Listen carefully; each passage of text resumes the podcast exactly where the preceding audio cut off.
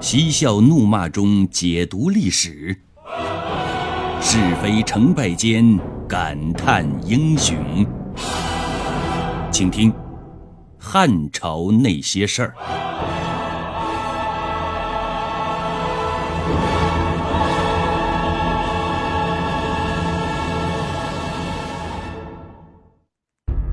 自从刘邦第一次出兵匈奴，被困白登山以后，他随后采取的是和亲政策，即用汉室的公主去拴住匈奴单于的心，用糖衣炮弹去腐化匈奴人的道德品质。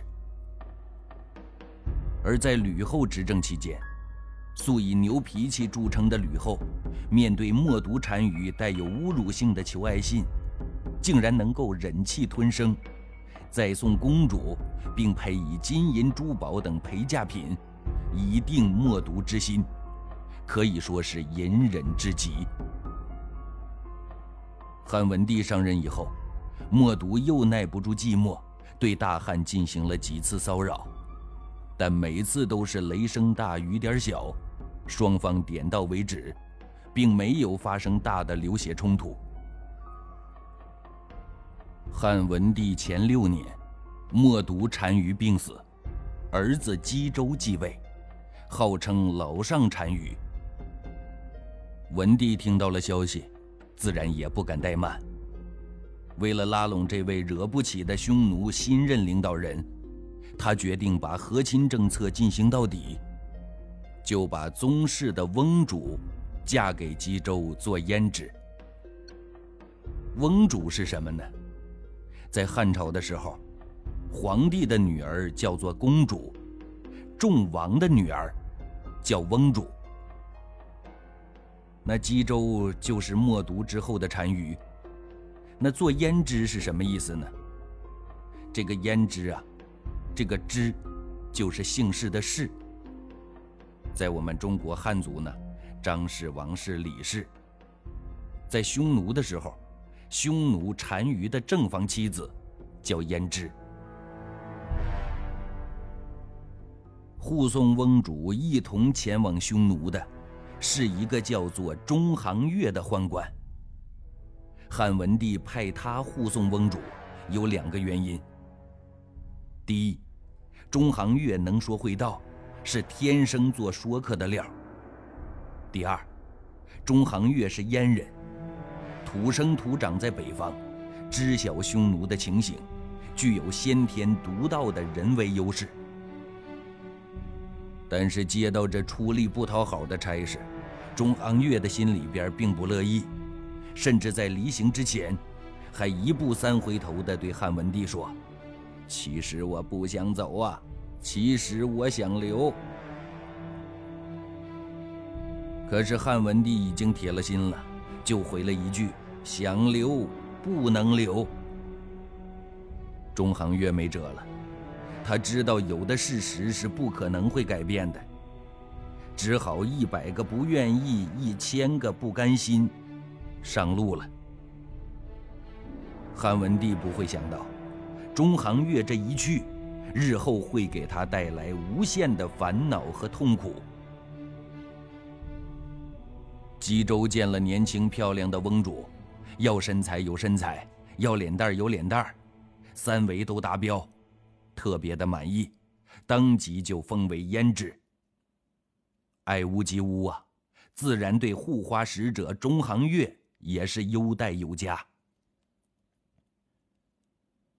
中行月本来就是赌气而来的，现在一见姬周对自己千般好万般恩。于是铺纸研墨，提起笔来就是一阵龙飞凤舞。当然，他不是写什么感谢信之类的，而是把自己大汉国籍改成了匈奴国籍。改了国籍后的中行月极尽挑拨能事，不断破坏双方的关系，不断挑起双方的纷争。他的后汉行为，主要表现在。言、行、教三个方面。匈奴跟汉朝和亲以后，把汉朝所送的许多东西都视为珍宝，他们以锦衣玉食为荣，以寒衣缩食为耻。面对匈奴人的进口的东西就是好东西，就是珍宝这一观点，中行月进行了百折不挠的劝导。咱们匈奴的人数不过汉朝的一个郡，为什么能独霸一方呢？原因很简单，就是咱们匈奴人能自食其力。平常的衣食不必仰仗汉朝的缘故。现在单于只是得到了一些蝇头小利，就沾沾自喜，小富即安。殊不知，这只是汉朝十城中的一城而已。只关注眼前的利益，不展望长久的将来，诚可悲也。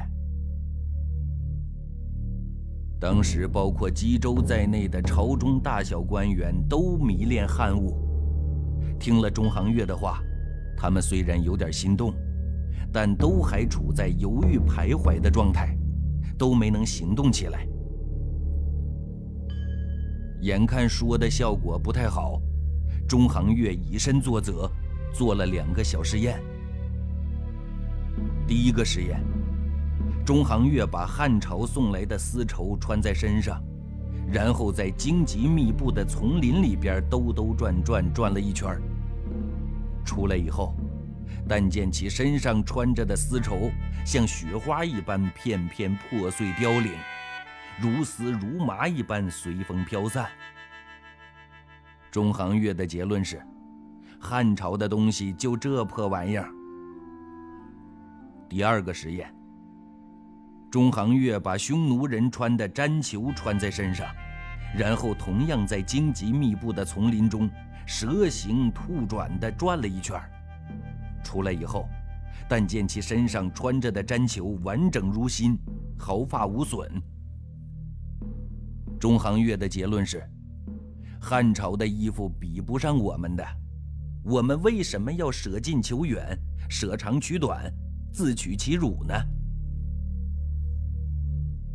冀州和众贵族都亲眼见识了中行月的神奇表演。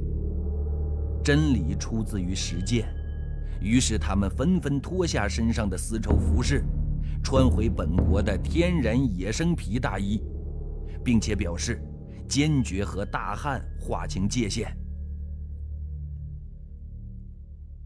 眼看着匈奴人已经不再看重汉物了，中行月并没有满足。他再接再厉，开始教匈奴人读书识字。他要让匈奴人对汉朝最后那一点依赖也从心里消失。功夫不负有心人，中行月的努力没白费。很快，聪明的匈奴人就会用文字来记录人口牲畜情况。汉文帝派使臣到匈奴这儿。除了送上美女和一些金银珠宝、瓷器字画、丝绸之外，还有一个书简。书简的长度大抵是一尺一寸，开头自然是毫无悬念的“奉天承运，皇帝诏曰”八个大字，然后再就是所谓的礼物清单了。在中行月没有教匈奴人读书识字以前。匈奴人的答书图不像图，字不像字，杂乱无章。比如说，有时候回赠的是一把刀，他们会在答书上画一把简单的刀的形状；是一只羊，就画一个羊头的形状。总之，这种象形文字啊，又繁琐又不好记。在中行月教匈奴人读书识字以后。匈奴人的达书就不大一样了。他们把达书制成复简，长一尺有二寸，所加的封印比汉朝的也要大一号。他们开头也有八个大字：“天地所生，日月所养。”然后才是回复的内容。如果非要用一句话来形容匈奴人的心理想法，那就是。青出于蓝而胜于蓝。汉文帝见中行月这么吃里扒外，又急又恨，追悔不已。中行月的到来，使得匈奴人一改原来的颓废面貌。冀州对中行月是越来越器重，最后发展到了言听计从的地步。在中行月的劝说下，多次对汉朝边境进行了打草谷。文帝十一年十一月，冀州入侵敌道，对大汉进行了赤裸裸的骚扰。抢走了许多人畜。文帝以言然无信，不知其可也，对冀州进行责问和劝说，但效果等于零。此时的冀州根本就不吃他这一套，在边境上这儿转转，那儿游游，东边抢抢，西边烧烧。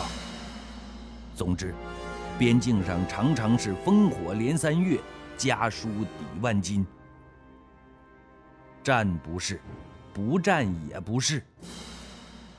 汉文帝面对上任以来最头疼的外交问题，烦恼之时，他就这样吟诵：“何以解忧？何以解忧？”他的话音还没落呢，一个人答说：“何以解忧？唯有晁错。”那有些人就问了。这晁错是何许人也呀？竟如此口出狂言，来头一定不小吧？没错，这晁错的来头的确不小。晁错，颍州人，才高八斗，先做太常掌故，后提升为太子舍人，深得太子刘启的器重。刘启赐其智囊绰号。晁错师从浮生，这浮生乃是秦朝博士，在秦始皇焚书坑儒的时候，他幸运地成为了漏网之鱼，非但在乱世当中苟活了下来，而且还把一本旷世奇书《尚书》成功的保存了下来。文帝即位之后。下诏征求留下来的经书，唯独少了《尚书》，找不到。后来听说颍川浮生用《尚书》教齐鲁两地的儒生，就派晁错前去学习。未料想此时浮生年事已高，头发花白倒也罢了，偏生嘴里的牙齿也不争气，今天掉一颗，明天掉一颗，掉的差不多了。牙齿掉光了倒也罢了，偏生说话风来风去，瓮声瓮气，就跟念梵语似的。所以，福生每次讲授的时候，晁错洗耳恭听，竖耳静听，侧耳细听，听来听去，听到最后，每每照读，只听得清福生讲一个“错”字。好在那时候，晁错凭着自己英俊的外貌，才三五天就和福生的女儿易娥对上眼了。后来福生讲课的时候，易娥主动充当晁错的翻译官，逐字逐句的进行翻译。晁错很快就领悟了其中的奥秘，最终是满载而归，不负汉文帝的期待。闲话不多说了，本来就才高八斗的晁错，到名师那里进修之后，已经怀有治国安邦之才。正是他发挥才能的时候，于是，他向汉文帝提出了牧民实边的策略。主要内容是这样的：在边地建立城邑，招募内地人民迁徙边地，一面种田。一面玉壶，每个城邑迁徙千户以上的居民到边地，由官府发给农具、衣服、粮食，直到他们能自给自足为止。前往边地的老百姓，按照编制组织起来，平时进行训练，有事儿可以应敌。凡能抵抗匈奴人的侵扰。夺回被匈奴人掠夺的财富，则由官府照价赏赐一半。鼓励百姓养马，对养马的百姓数量不同进行不同等级的奖赏，以满足边防对马匹的需求。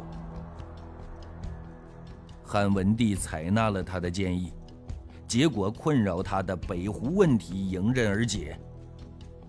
通过怀柔和安抚，汉文帝成功的解决了胡墙南进的边境争端问题，这为汉文帝的休养生息和恢复发展提供了条件。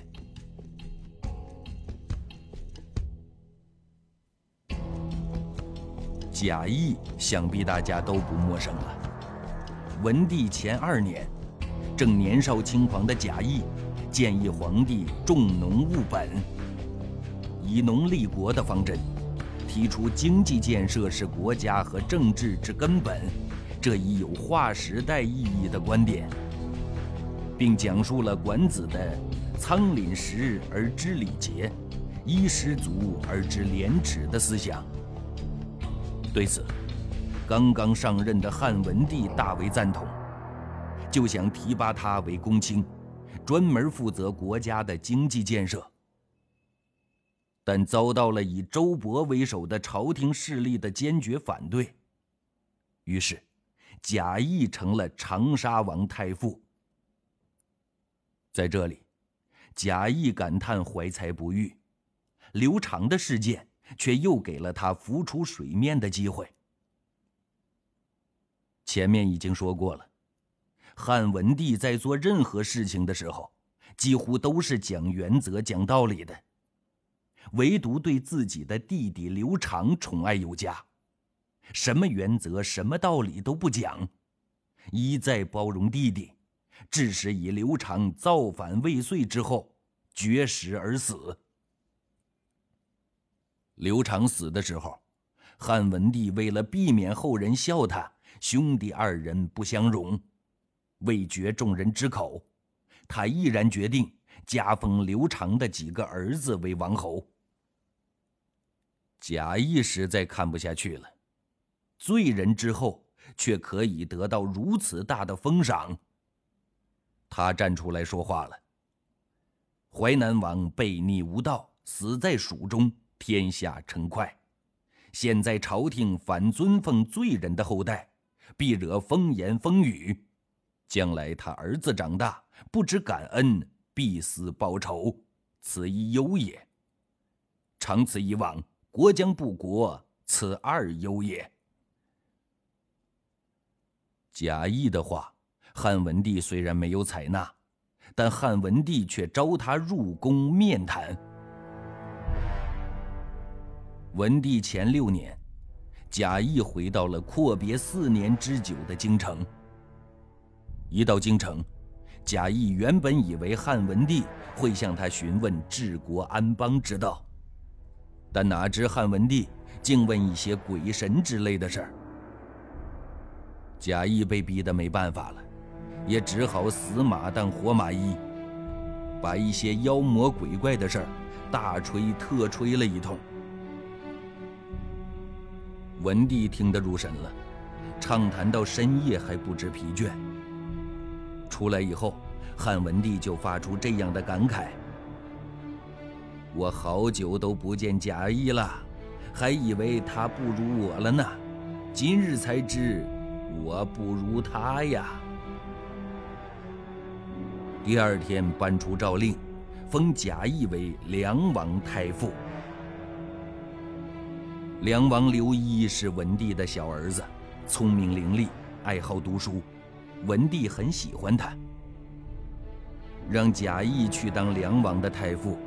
按理说也算是很看重贾谊了，但贾谊接到诏令之后，心却像掉进了冰窟窿里似的。他心里装的是治国安邦之策，他的愿望是以有生之年协助汉文帝把大汉建设成民主富强的国家。可怜夜半虚前席，不问苍生问鬼神。